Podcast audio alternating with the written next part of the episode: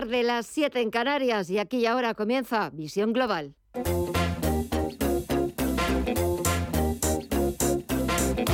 Esto es Visión Global con Gema González.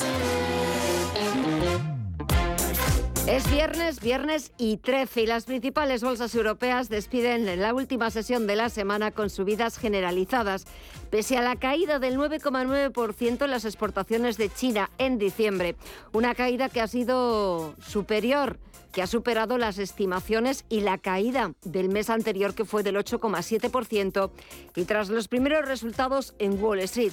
JP Morgan, el banco más importante de Estados Unidos, por ejemplo, ha ganado 11.000 millones de dólares en el cuarto trimestre de 2022, equivalente a un beneficio por acción de 3,56 dólares, cifras que han superado el pronóstico del consenso que hablaban de una ganancia de 3,10 dólares. Pero el banco no ha terminado de convencer de cara a 2023 aunque JP Morgan está subiendo en bolsa, lo tenemos ahora repuntando un 2,49% y sus acciones se cambian a 142,96 dólares. En el caso de la bolsa española, el IBEX 35 está en racha. Despide la semana en los 8.881 puntos en máximos desde mayo, con los valores turísticos y los bancos entre los mejores. En la que es ya su segunda semana de avances, el selectivo se revaloriza algo más de un 2%. Enseguida buscamos el análisis con José Antonio Madrigal, director general de Ureques, pero antes echamos un vistazo a las pantallas donde vuelven los números verdes al parque norteamericano. Tenemos al Dow Jones Industriales que suma un 0,18% en los 34.252 puntos. El SP500 arriba un 0,18% en los 3.990 puntos y el Nasdaq Composite que repunta un 0,38% en los 11.043 puntos. También estamos viendo subidas en la rentabilidad del Treasury americano del bono estadounidense a 10 años. Está sumando un 1,53%, ya se ha colocado en el 3,5%. Y el índice VIX de volatilidad está bajando, al igual que está bajando el precio de los bonos, algo más de un 4% hasta los 18 puntos. Vamos a ver cómo afrontan esta última sesión de la semana el resto de activos y empezamos el repaso con las principales bolsas latinoamericanas. Mireya Calderón, muy buenas tardes. Muy buenas tardes, Gema. Pues vemos al Merval de Argentina en cotizar en números verdes avanza un 2,74% y cotiza los 240.559 puntos. El Bovespa en Brasil retrocede un 0,64% hasta los 111.000. 139 puntos. El IPSA chileno, por su parte, también pierde un 0,85 y cotiza en los 5.157 puntos. Y el IPC mexicano, en los 53.835 puntos, avanza un 0,45%. Si miramos al mercado de divisas y materias primas, ¿qué tono vemos aquí? Estefanía Moni, muy buenas tardes. Muy buenas tardes. Pues para terminar la semana, el euro lo vemos depreciarse un 0,13%, pero en los 1,08 dólares, un una cantidad que no veíamos desde abril de 2022, por lo tanto se encuentra en máximos desde esa fecha. la libra, por su parte, la vemos con signo positivo, sumar un 0,23% en los 1,22 dólares. Y en las materias primas, todo al verde, porque el petróleo, el barril de Bren, se revaloriza un 1% en los 84,92 dólares. El West Texas de referencia en Estados Unidos repunta un 1,5 hasta los 79,59 dólares y el oro lo vemos también rebotar un 1,3% en los 1.923 dólares la onza. Y en las criptomonedas, ¿cómo acaban la semana? Mire ya. Pues con signo mixto, un 2,6% es lo que se nota el Bitcoin, que cotiza ya por encima de los 19.000 dólares, eh, concretamente en los 19.276, Ethereum en los 1.414 dólares, pierde un 0,43%, el Ripple también se deja un 0,39%, Cardano cotiza al alza un 0,20 hasta los 0,33 dólares y Dogecoin en los 0,07 dólares pierde un 0,11%. Pues así viene la negociación de los principales activos. Después, a las 9 de la noche, le tomaremos de nuevo el pulso a los mercados, pero ahora le tomamos el pulso a la actualidad. Titulares de las 8.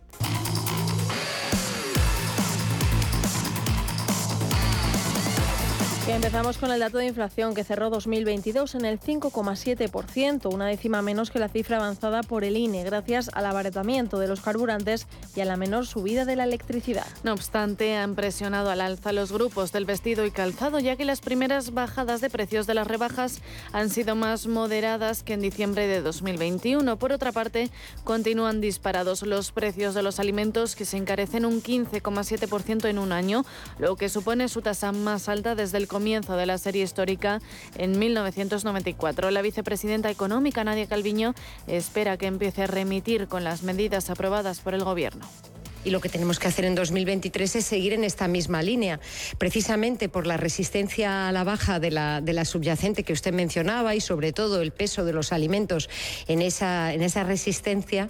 Eh, hemos tomado las medidas del último paquete del año que yo creo tendrán el impacto en justamente este primer semestre. Mientras que la vicepresidenta segunda y ministra de Trabajo, Yolanda Díaz, asegura que una parte del repunte de la inflación subyacente se explica por los beneficios de las empresas. No se puede admitir y creo que Además, se está demostrando que una parte de la inflación subyacente, eh, bueno, pues se explica solamente por esto, por los beneficios eh, de las empresas. Y me parece que como país no puede ser, mm, no puede seguir pasando.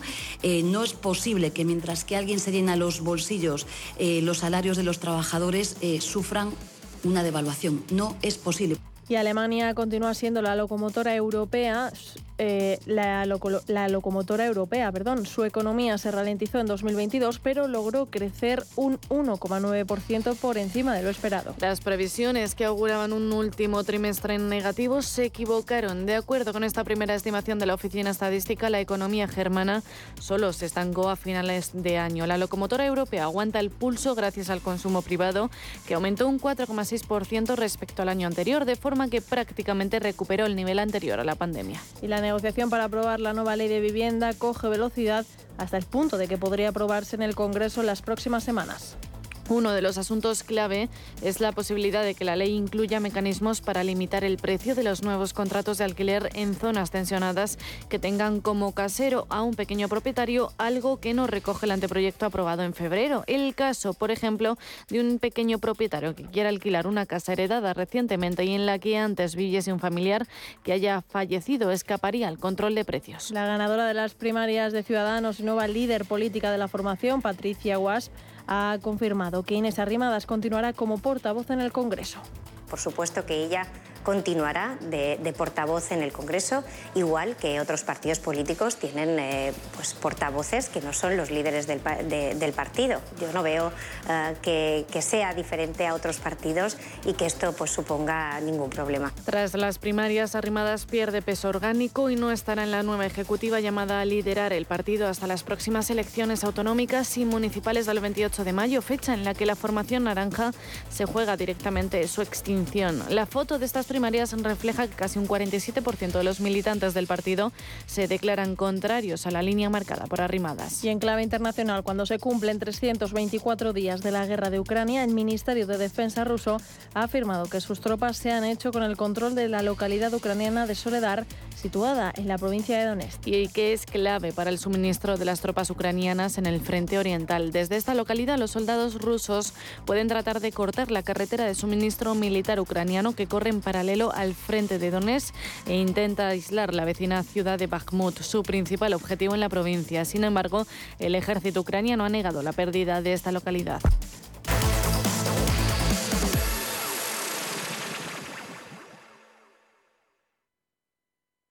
¿Quieres conocer los retos que tiene el turismo en este año? Ven a descubrirlo el próximo 16 de enero en Otusa Explora. El foro de innovación turística contará con voces autorizadas del sector que analizarán los desafíos del turismo y cómo la innovación y la transformación son claves en el sector. Inscríbete ya de forma gratuita en la web forootusaexplora.com. Te esperamos.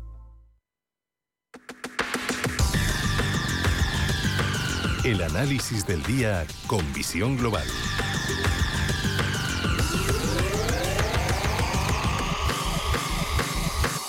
Y el análisis lo buscamos con José Antonio Madrigal, director general de Ureques. José Antonio, muy buenas noches y feliz año.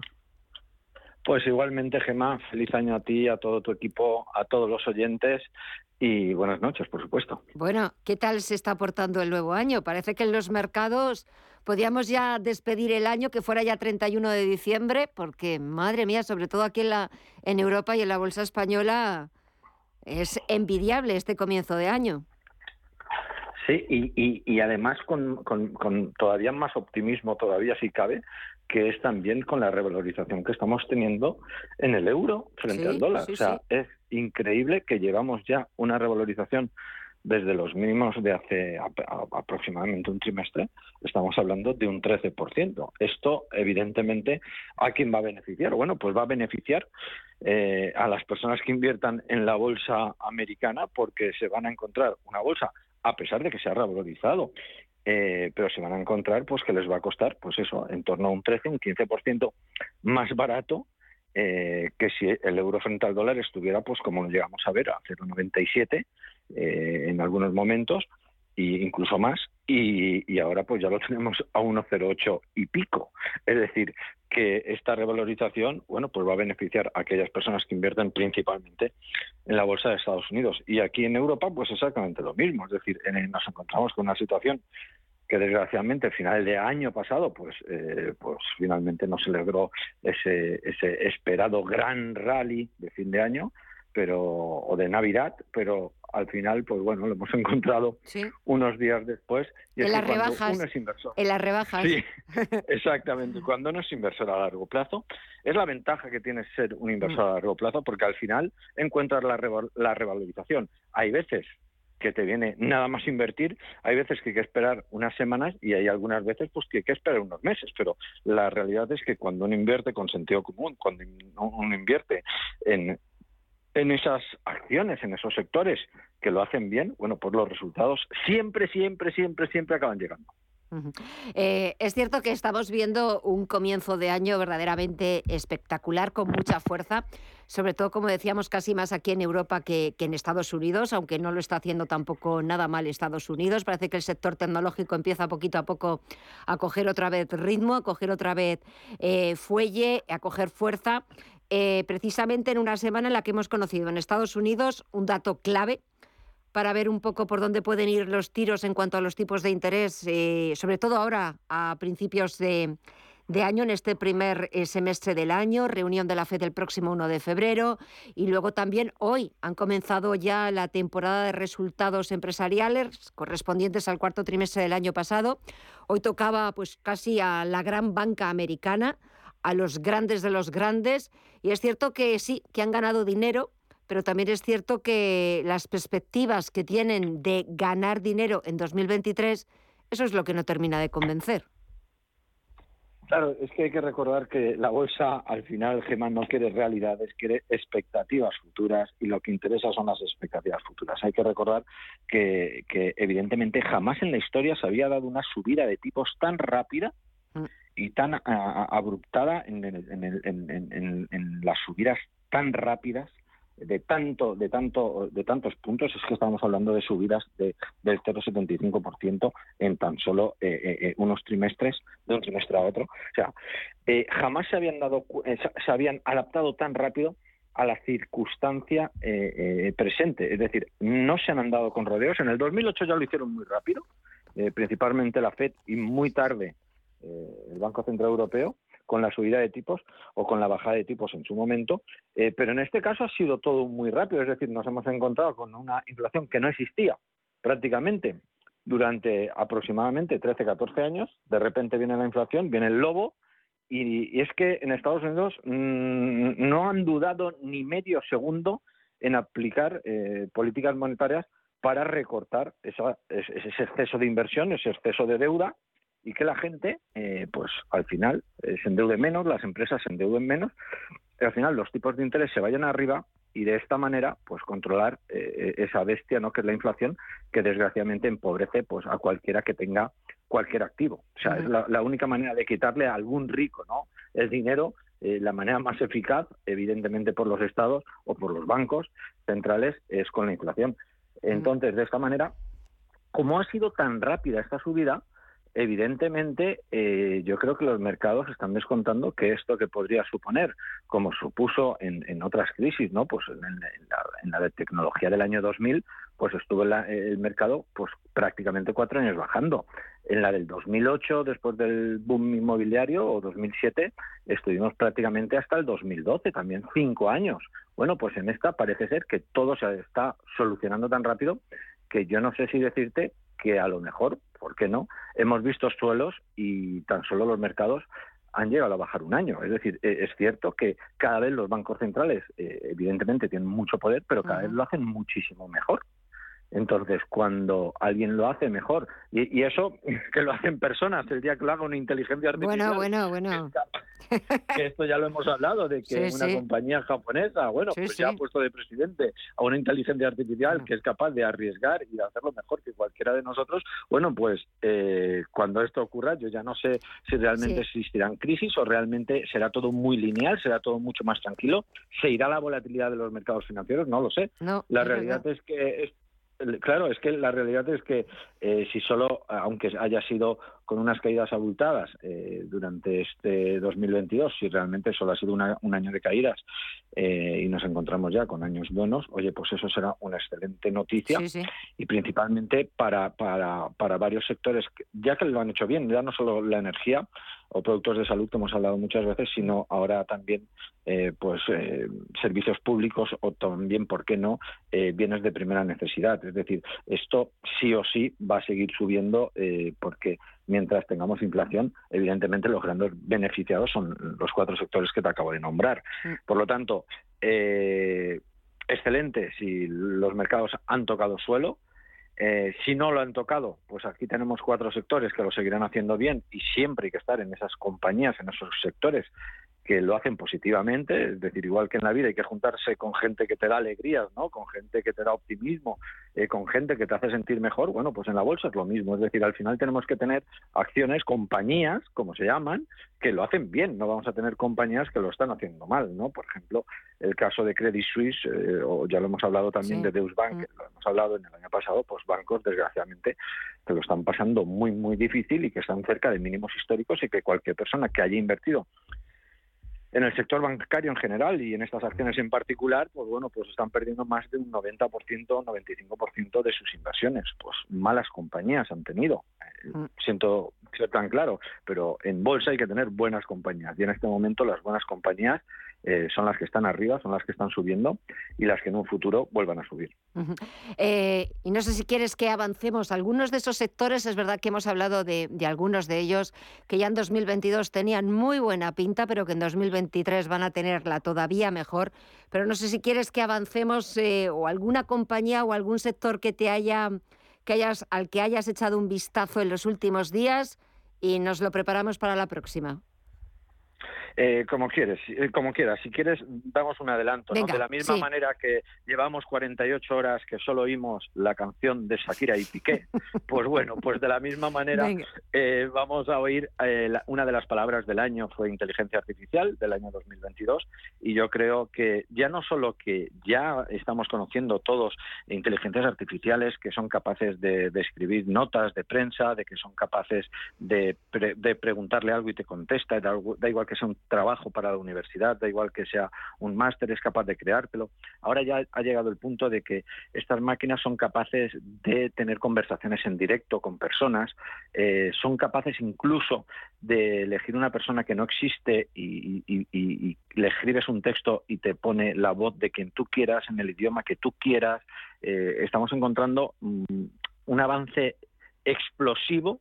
En todo lo que tiene que ver inteligencia artificial, también para conducción autónoma, o sea, para un montón de sectores. Y yo creo que a pesar de, haber sido nominada como una de las palabras mm, eh, del año 2022, pienso que empresas de, que tengan que ver con inteligencia artificial no tengo ningún género de dudas de que las vamos a subir a ver subir mm, este año, el próximo y yo creo que tienen muchos años por delante para hacerlo bien.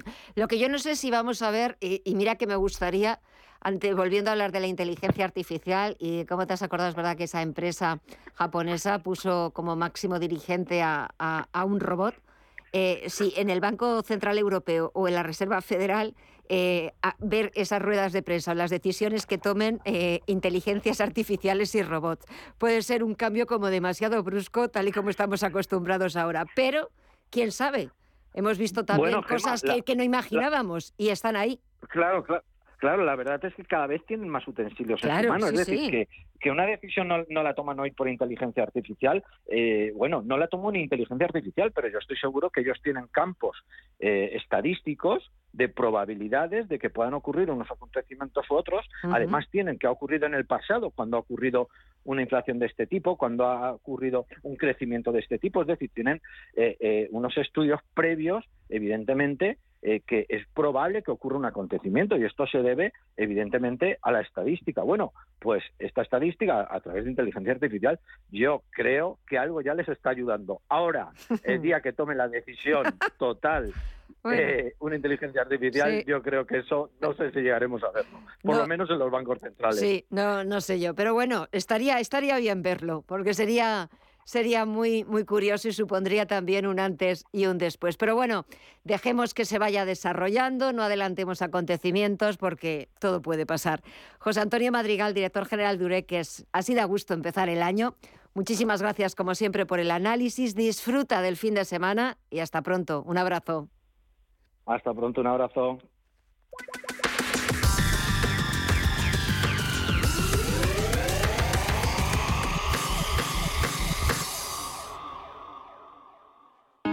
Si te da por cambiar de banco, Santander te lo pone fácil. Hacerte cliente es tan sencillo y rápido que lo puedes hacer estés donde estés, que para algo es una cuenta online. Y además, te llevas 150 euros si traes tu nómina antes del 15 de enero. Consulta condiciones en bancosantander.es. Santander, por ti, los primeros. Pa, pa, para, pa. Muévete con Alquiver y preocúpate solo por tu negocio, sin sorpresas, sin penalizaciones y con todo incluido en una sola cuota. Visita alquiver.es y elige tu vehículo. Información internacional.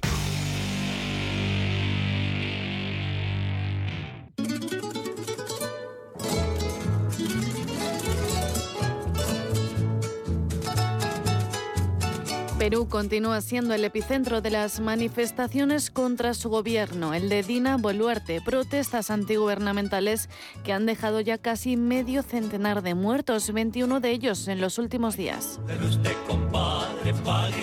Unas protestas en contra de Dina Boluarte que cada vez suben más de nivel.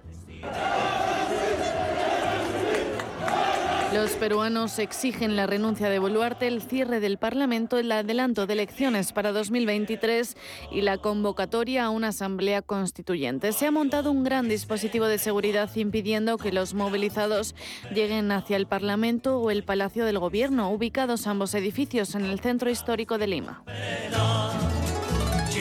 A raíz de esas movilizaciones, el Ministerio de Transportes y Comunicaciones ha decidido que el Aeropuerto Internacional Alejandro Velasco suspenda sus operaciones de forma temporal como medida de prevención. Desde el Gobierno anuncian que la presidenta no va a dimitir. La señora presidenta no va a renunciar. Eso, ese hecho no se va a dar.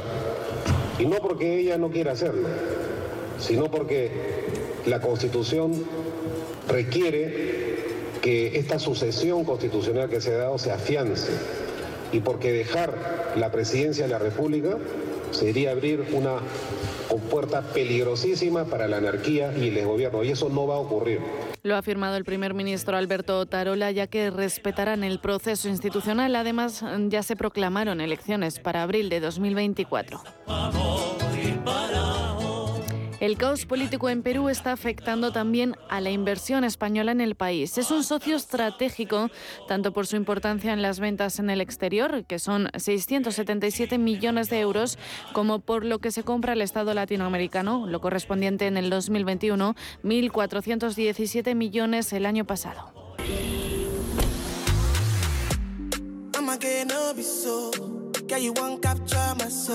En términos económicos, Perú está por detrás de los grandes mercados de la región Argentina, Chile y sobre todo México y Brasil. Aunque España no figura entre los principales proveedores comerciales de la economía peruana, actividad donde el dominio chino es abrumador, el saldo comercial con el país andino es deficitario.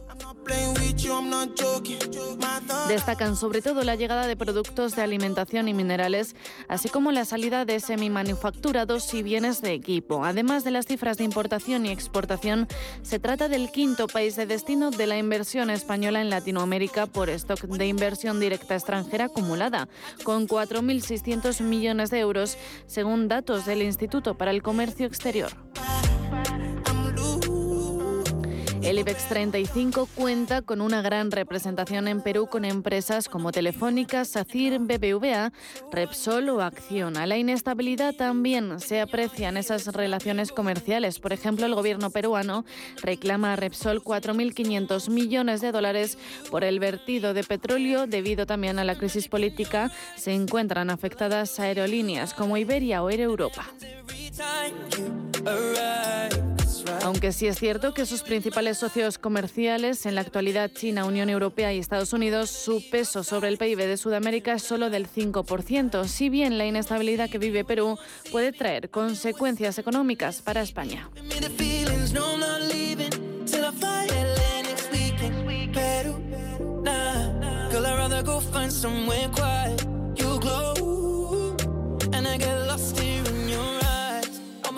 Los viernes a las 10 de la noche tienes una cita con otro gato, el gato gourmet. Andrés Sánchez Magro presenta una guía semanal gastronómica, enológica, de restaurantes, literaria, musical, con todos aquellos ingredientes necesarios para cocinar la buena vida. El gato gourmet, los viernes a las 10 de la noche aquí, en Radio Intereconomía.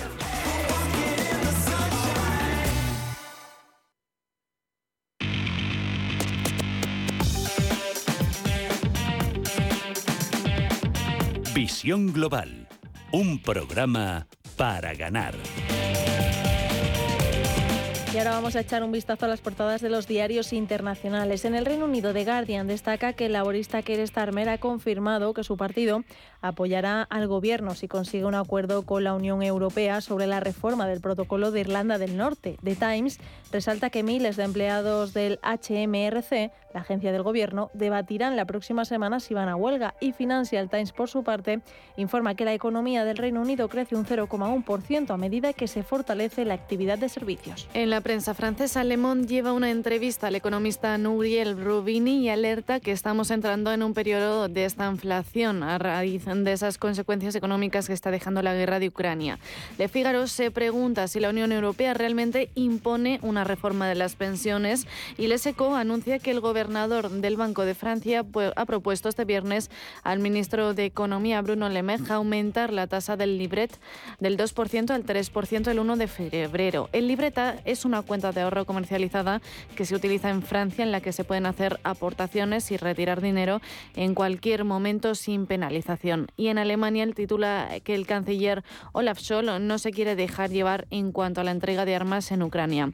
Esto en el periódico Frankfurter Allgemeine. Si miramos el Handelsblatt, el diario económico, sostiene que hasta 9.100 euros menos por coche es lo que Tesla ha bajado los precios en Alemania. Al otro lado del Atlántico, The New York Times lleva la reunión entre el presidente Joe Biden y su homólogo japonés Fumio Kishida. En sus agendas se encuentra cómo convertir a Japón en una potencia militar. Minister, it's great to see you again. Welcome. Uh... Biden le ha dado la bienvenida. Los líderes también hablarán sobre cómo reforzar la alianza entre las dos naciones como eje para mantener sus intereses de seguridad en Asia. The Washington Post sostiene que Estados Unidos está a punto de alcanzar el techo de deuda que puede tener en circulación, según ha advertido este viernes la secretaria del Tesoro Janet Yellen en una carta enviada al Congreso. También comenzarán a aplicar medidas extraordinarias para mantenerse por debajo del límite.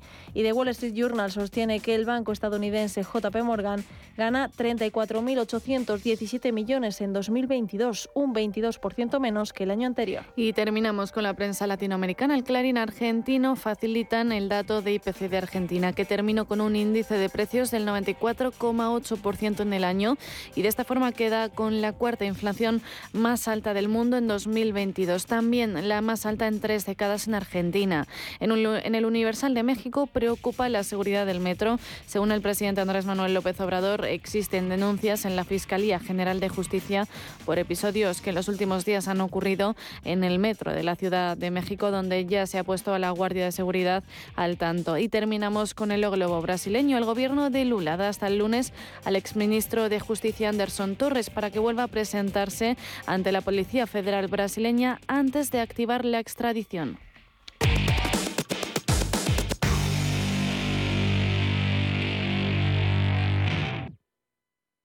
¿Estás comparando hipotecas? Hay matices que marcan la diferencia. Hipotecas Cuchabank. Consúltanos directamente.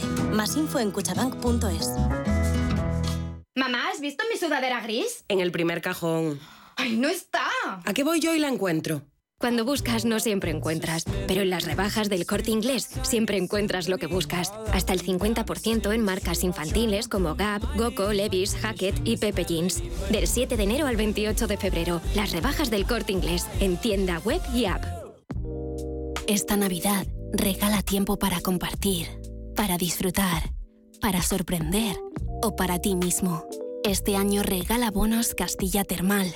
Escoge entre sus propuestas con y sin alojamiento desde solo 35 euros. Compra y resérvalos en castillatermal.com o en el 983-600-816. Envío directo a tu email o la dirección que nos indiques. Esta Navidad sorprende con una experiencia en Castilla Termal.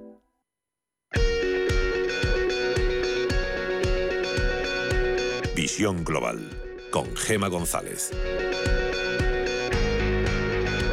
Pasan 31 minutos de las 8 de la tarde, una hora menos en la comunidad canaria. Ya saben que aquí en Visión Global en Radio Intereconomía siempre nos gusta echar la vista atrás y siempre nos gusta también em, sacar a colación, volver a hablar de esos establecimientos centenarios que gracias a Dios todavía se conservan muchos de ellos en Madrid pero también de establecimientos icónicos, de establecimientos que solamente con su nombre son un símbolo del buen hacer, del buen gusto. Y de eso es de lo que vamos a hablar en los próximos minutos. Y lo vamos a hacer nada más y nada menos que con la cuarta generación al frente de uno de esos sitios míticos del restaurante Horcher. Es Elizabeth Horcher. Muy buenas noches, Elizabeth. Buenas noches. Bueno, qué, gusto tenerte con nosotras. La verdad es que mm, solamente la mención de Horcher es eh, sinónimo del buen gusto de uno de los sitios más míticos em, que, hay, que hay en Madrid. Así que enhorabuena a toda la familia porque la historia que hay detrás, que es la historia de la que vamos a hablar, esa historia que, que acabas de publicar en un libro, Horcher, esa autobiografía gastronómica de un mítico y legendario restaurante. Cuéntanos cómo, cómo ha, sucedido toda esta historia, cómo ha sido narrando, ha sido dando forma a la historia de tu familia.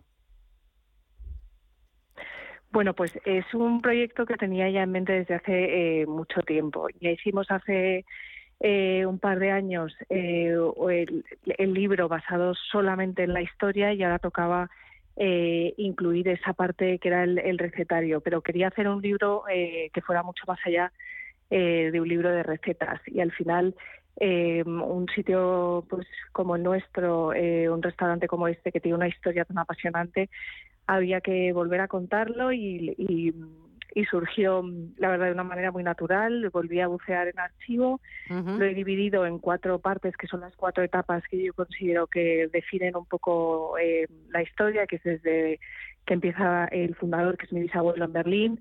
Luego eh, pasa por mi abuelo, mi padre y esta última etapa que es donde entro yo y todo mi equipo. Y quería hacer un homenaje pues a toda, a toda esa gente que ha trabajado en Horcher, a, a mi familia y a, y a toda la gente que sigue aquí. Eh, en Horcher hoy por hoy, vamos. Eh, ¿Qué te ha sorprendido cuando has empezado a, rebuscar en los álbumes antiguos, pues en lo que te contaban, me imagino que en casa, pues de las historias de, de tu bisabuelo, de tu abuelo? ¿Qué es lo que más te, te ha llamado la atención? Eh, bueno, he descubierto muchísimas cosas, eh, sobre todo porque obviamente a mi, bueno, obviamente a mi bisabuelo no le llegué a conocer, pero tampoco llegué a conocer eh, a mi abuelo. Entonces eh, ha sido recorrer la historia a través de esas fotos y, acercarme mucho a ellos, lo cual ha sido maravilloso, ha sido un viaje. Y, me ha sorprendido pues pues todo porque es entrar en detalle en la manera de cómo trabajaba uno cómo trabajaba otro el eh, cómo entendían las cosas eh, y, ver por qué Horcher hoy es como es y ha llegado a, a poder mantener esa esencia eh, y al final te das cuenta que un negocio familiar eh, pues está muy arraigado a la historia desde el principio y nosotros hemos querido que eso se siga manteniendo así y de hecho es nuestro objetivo principal seguir intentándolo y creo que pues lo vamos lo, lo, estamos consiguiendo. Eh, lo cierto es que es verdad que desde 1943 que abristeis eh, bueno, pues el, restaurante frente a, los jardines del Retiro, un, sitio, la verdad, es que excepcional y, maravilloso. Eh, han pasado muchos años eh, y me imagino que también han pasado muchos sinsabores, muchas horas de trabajo, muchas horas de esfuerzo, no solamente de tu familia, sino también de, todos los equipos que han ido pasando por Horcher. Eh, momentos buenos, momentos no tan buenos, pero ahí estáis y ahí seguís y continuáis. Así que enhorabuena por todos esos años. Muchísimas gracias, muchas gracias. Que, sigamos sí, muchos por años supuesto. Que, que sigáis porque me imagino que si, habéis pasado por tantas vicisitudes, por tantos periodos también complicados y difíciles, pero estos últimos años que, nos ha tocado vivir, que pues ni los más viejos del lugar decían que se podía comparar con nada de lo vivido anteriormente. Eh, ¿cómo, habéis, ¿Cómo lo habéis sobrellevado? Porque no ha sido fácil para nadie. No, eh, la verdad es que estos eh, últimos años, con el tema de la pandemia y demás, que nos ha sorprendido a todos, porque al final una crisis económica, en, nuestro caso, pues ya hemos pasado varias y más o menos sabes qué medidas tomar, sabes cómo adaptarte, eh, sabes qué pasos dar, pero esto era de verdad estar a ciegas completamente. Hemos tenido la gran suerte de mm, estar situados en una ciudad como Madrid, eh, que nos ha permitido volver a trabajar bastante rápido. Eh, y luego, pues nos adaptamos como pudimos haciendo eh, Horcher en casa, que ha sido un, un servicio que hemos puesto eh, a disponibilidad de nuestros clientes para poder eh, llevarles la comida a casa. Era una apuesta mm, pues que podía salir bien o mal. Eh, gracias a Dios salió muy muy bien. hubo una respuesta buenísima por parte de clientes y, gente que no era clienta que, que pues pues decidió probar. Y, nos salvó pues durante varios meses. bueno, no, tanto es así que este servicio sigue activo hoy en día. Y luego, pues lo que te digo, eh, la suerte de, poder volver a trabajar y poder volver a una normalidad eh, más rápido que en muchos otros sitios.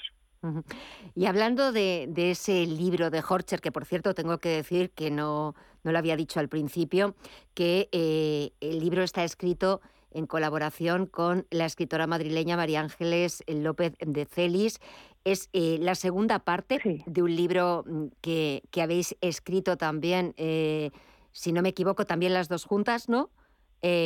Hace unos años. Exacto, sí. Eh, y ahora eres más de sensaciones, más de emociones. Em, si tuvieras que definir Horcher o utilizar los sentidos para definir Horcher o esos aromas que has olido desde pequeña, que has sentido desde pequeña, ¿cómo lo definirías? Pues eh, yo creo que es un sitio al que volver siempre porque tiene esa esencia eh, de eh, una historia familiar, una familia que está detrás, generación tras generación. Es algo que ya es difícil de encontrar y luego el, el, el mimo con el que intentamos siempre tratar al cliente, la experiencia que les intentamos ofrecer eh, que también diría que está en peligro de extinción en cuanto pues, al servicio que ofrecemos, que es un servicio en sala eh, donde los platos, muchos de ellos se, terminan delante del cliente, es algo que ya pues, se, ve eh, muy poco. Y en general, o sea, yo diría que es un sitio pues al que ir para pues comer bien y ser bien tratado y sin complicarse mucho más. O sea, nosotros esas esa es nuestra intención, animar a la gente a venir a probar eh, para aquellos que no lo conozcan y, que se puedan sentir en casa, sobre todo. ¿Habrá un tercer libro? Quizás a lo mejor me estoy adelantando y es uno de los proyectos futuros. Habrá un tercer libro, pues eh, de momento vamos a centrarnos en este que acaba de salir, que esperemos que, pues, que a la gente le guste mucho y que se venda y que lo regalen. Y luego más adelante, pues nunca se sabe, a lo mejor sí. Bueno, fíjate, pero bueno, está, está ahí la idea porque es cierto que material seguro que, que hay mm, de sobra, pues para simplemente de todas las personalidades que han pasado por Horcher, eh, podría hacerse no solamente un tercer libro, sino un tercer, un cuarto y, muchísimos libros más. material hay. ¿Verdad? Material, material, hay. Y, aparte de hablar de, un sitio icónico, centenario como es Horcher, ahora quería que me contaras un poco la historia de cómo se le ocurrió a tu bisabuelo, allá por 1904, abrir en Berlín un pequeño restaurante. ¿Le gustaba la gastronomía? ¿Le gustaba la cocina?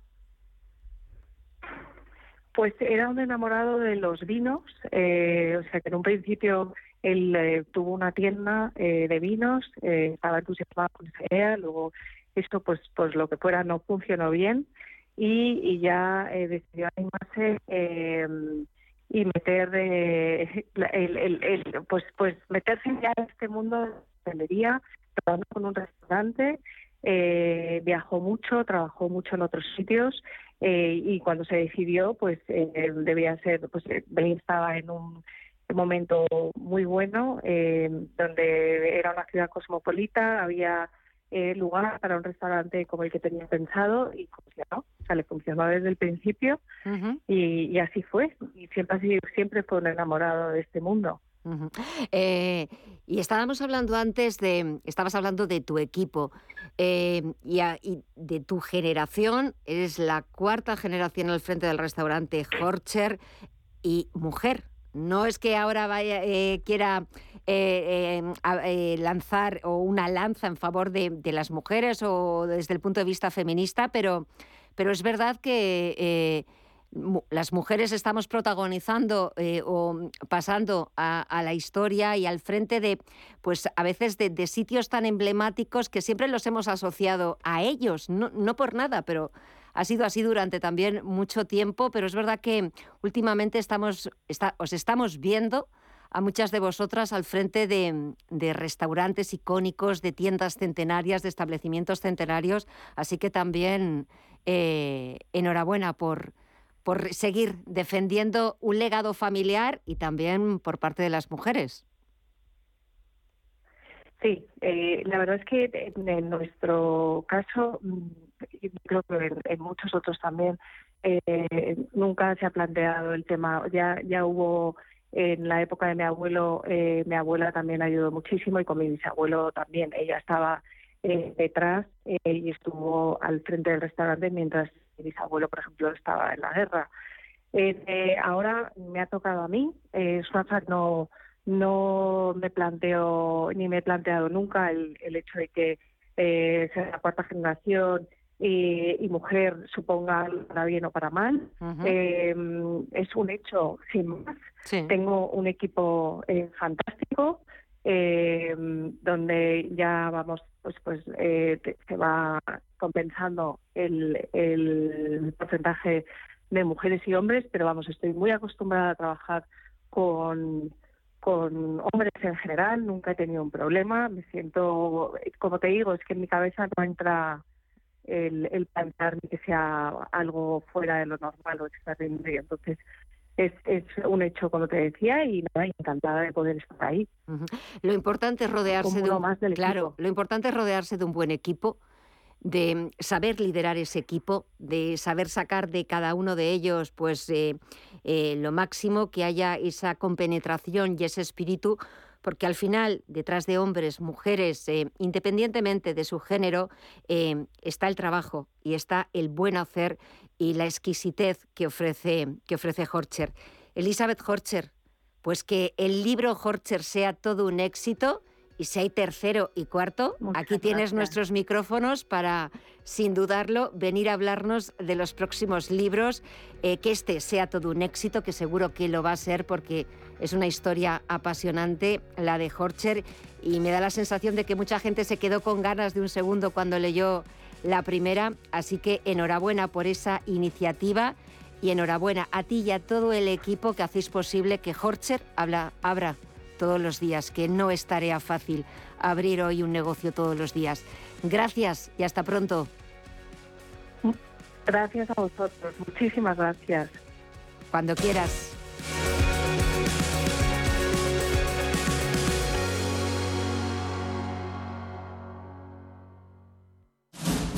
Si te gusta el séptimo arte, Vivir de Cine es tu programa. Dirigido y producido desde Hollywood por José Ignacio Cuenca y presentado por María Ayer. Toda la actualidad del cine, estrenos, festivales y críticas, sin olvidar los clásicos. Los jueves a las 10 de la noche y los viernes a las 12 y media de la noche, Vivir de Cine en Radio Intereconomía.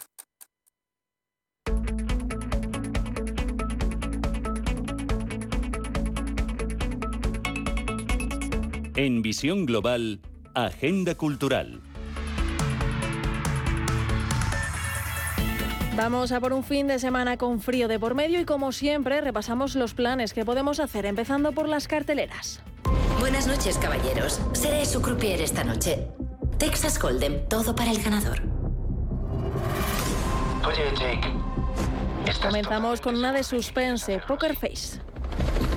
¿25 millones sobre la mesa? ¿Quiénes son esos hombres? Oh, tranquilo, ahora verás. Jake Foley, un jugador de póker, no tiene muchas preocupaciones en su vida gracias a su enorme fortuna.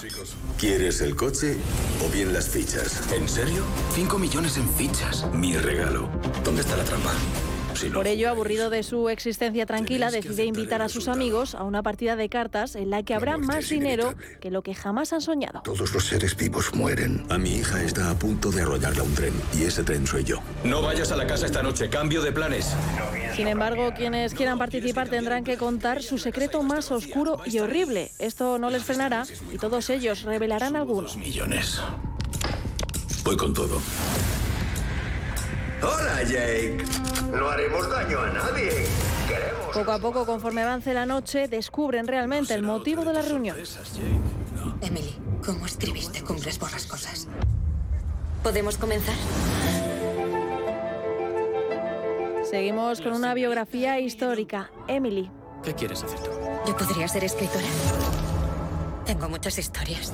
La película narra la vida de la escritora Emily Bronte antes de convertirse en la autora de uno de los clásicos literarios más famosos del mundo, Cumbres Borrascosas. La gente te llama la extraña. Todos tenemos algo de extraños. Una visión extendida de las relaciones con sus hermanas, el resto de su familia y su primer amor.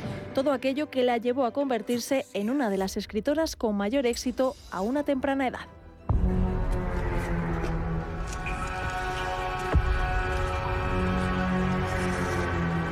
Vamos ahora con La Guarida, una película de terror de Neil Marshall.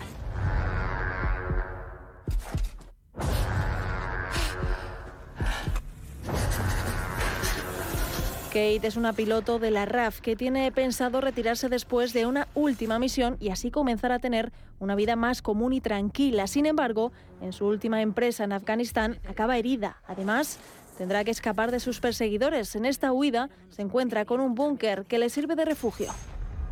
He realizado 28 misiones. Pero nada de eso me asustó tanto como lo que vi en ese búnker. Este antiguo centro fue usado por científicos rusos para experimentar con ADN alienígena y allí descubrirá unas mortíferas criaturas creadas por el hombre conocidas como Ravagers, que son medio humanas y medio alienígenas y se alimentan de carne humana. Todo el mundo habla de ese hombre. La araña asesina.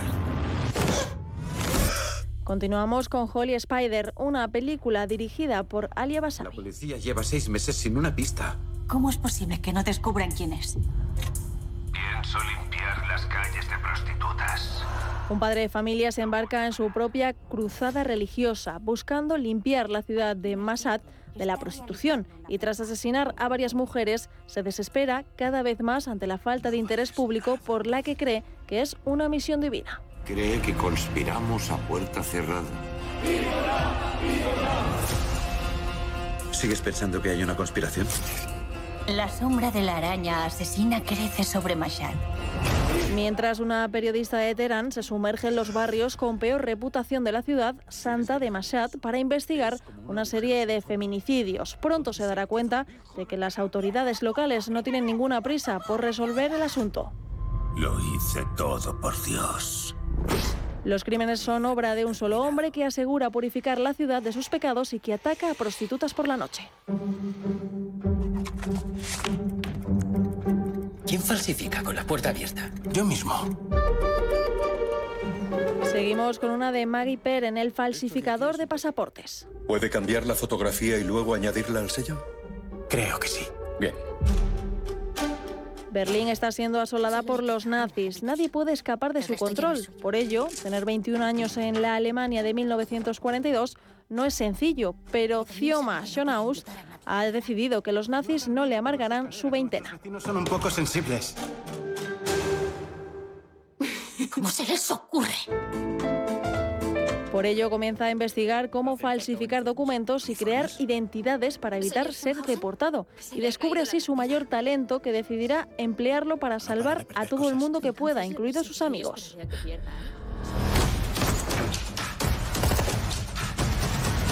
Ya basta. Vengo a llevarte a casa, chaval. Y acabamos con una de acción y suspense, El río de la ira. año pasado. Se siguen sumando muertes. El sheriff Charles y la detective Zeppelin se esfuerzan por mantener la paz en su complicado pueblo. Shelby John y Ruby Red quieren empezar desde cero una vida juntos. ¿Cómo lo llevas? No he recaído, si es a lo que te refieres. Deciden formar una familia y dejar atrás la mala vida con el apoyo de Peter, el cuñado de Ruby. Sin embargo, Shelby descubre a su amada Ruby muerta en el porche antes de que pudiera cumplir su último deseo, ser bautizada en el río y limpiar sus pecados pasados. Quería que la bautizáramos en el río. Ruby tomó malas decisiones, pero esto no ha sido cosa suya. Lleno de furia, Selby se embarca en una ola de venganza para corregir todo el mal que todos los eslabones de la cadena del tráfico de drogas le han hecho a Ruby. Y armado de adrenalina, Selby los buscará uno por uno hasta llegar a Coyote, señor del crimen organizado. Pudo haber matado a un traficante de heroína local. El sheriff va tras los pasos de Selby en una carrera contrarreloj para acabar con la justicia a ciegas antes de que su guerra particular convierta el pueblo en un baño de sangre.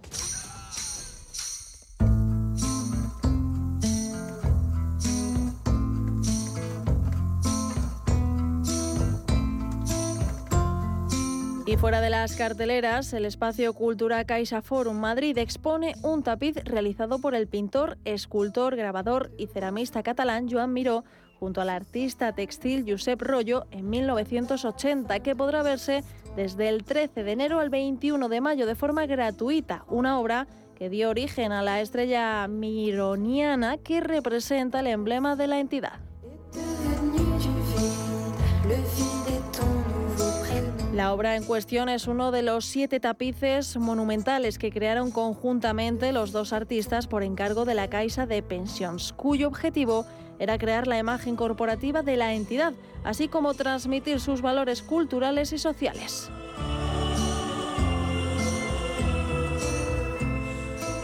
La pieza fue restaurada en directo durante el mes de abril de 2022 en el Caixa Forum Barcelona, quedando instalada en una vitrina de cristal de su vestíbulo y a partir de ahora la obra se expondrá en los distintos centros de Caixa Forum.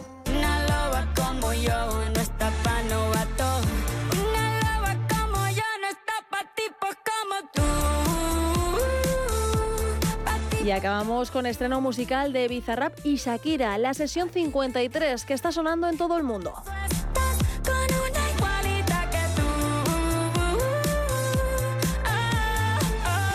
Es la canción de la semana y se podría decir que del mes. Y es que la de Barranquilla se ha unido al productor argentino para lanzar su propio desahogo tras su separación con Gerard Piqué.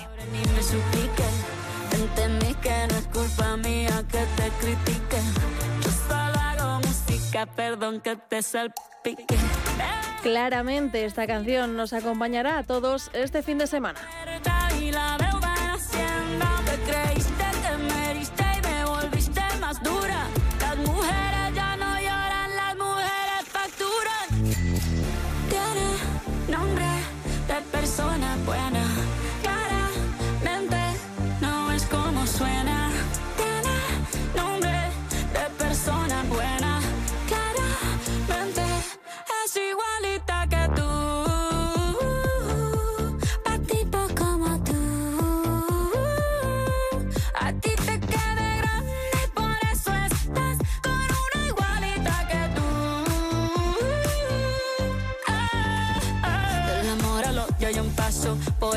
Por acá no vuelvas, me caso. Cero rencor, bebé. Yo te deseo que te vaya bien con mi supuesto reemplazo. No sé ni qué es lo que te pasó. Estás tan raro que ni te distingo. Yo valgo por dos de 22. Cambiaste un Ferrari por un Twingo. Cambiaste un Rolex por un Casio. Vas acelerado, dale despacio. Ah, mucho gimnasio. Pero trabaja el cerebro un poquito también. Fotos por donde me ven. Aquí me siento en rehén. Por mí todo bien. Yo te desocupo mañana y si quieres traértela a ella que venga también. Tiene nombre de persona buena. Claramente no es como suena. Tiene nombre de persona buena. Y una loba como yo no está pa' tipos como tú. Pa' tipos como tú. A ti te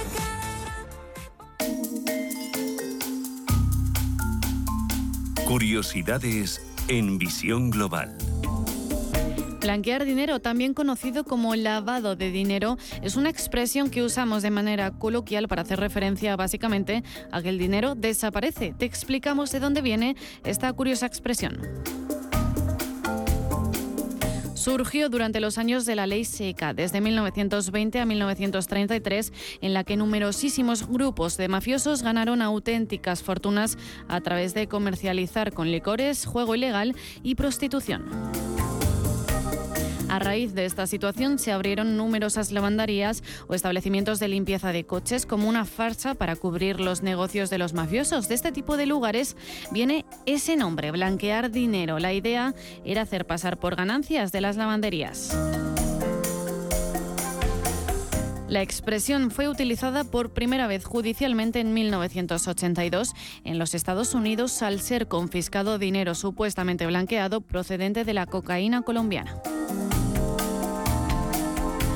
Cabe destacar que en la serie de televisión Breaking Bad se hace un guiño al lavado de dinero. Por una parte, nos encontramos que el protagonista Walter White junto a su esposa Skyler adquieren una empresa de limpieza de coches, mientras que el antagonista de White, Gustavo Fring, posee una lavandería. Todos con la intención de blanquear el dinero proveniente de la droga y a fin de cuentas hacer desaparecer esa cuantía.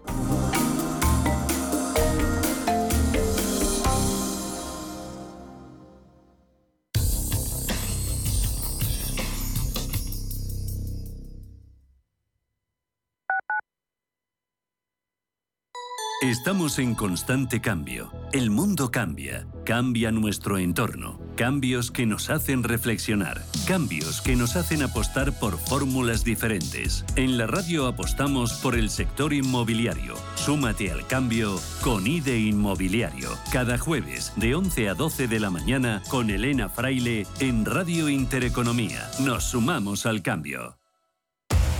Somos aquello que siempre quisiste ser. Creamos aquello que siempre quisiste tener. Las reglas del juego han cambiado. Somos traders. Operamos. Black Bear Broker. El broker de los traders. Cada semana, un emprendedor, un creador de empresa que triunfa, que crece, que innova. Creadores excepcionales, emprendedores de éxito. Cada miércoles a las 11 de la mañana en Capital Intereconomía, Empresas con Identidad. Radio Intereconomía. Lo que te gusta, lo que te emociona, lo que te estremece, lo que te espera. Cultura, arte, ciencia, pensamiento, literatura, arquitectura, diseño, cine, historia, música. Nace Caixa Forum Plus. Una nueva forma de conectar con toda la cultura y la ciencia al alcance de tu mano. ¿A qué esperas? Descárgatela. Caixa Forum Plus. Fundación La Caixa. ¿Quieres saber más acerca del hidrógeno? H2 Intereconomía te cuenta las últimas novedades, avances tecnológicos y entrevistas de interés sobre este medio energético. Los martes, de 11 y media a 12 de la mañana, H2 Intereconomía, presentado por Rubén Gil, tu espacio semanal sobre el hidrógeno. Porque en Radio Intereconomía apostamos por el sector energético y la energía limpia. Sintonizan Radio Intereconomía.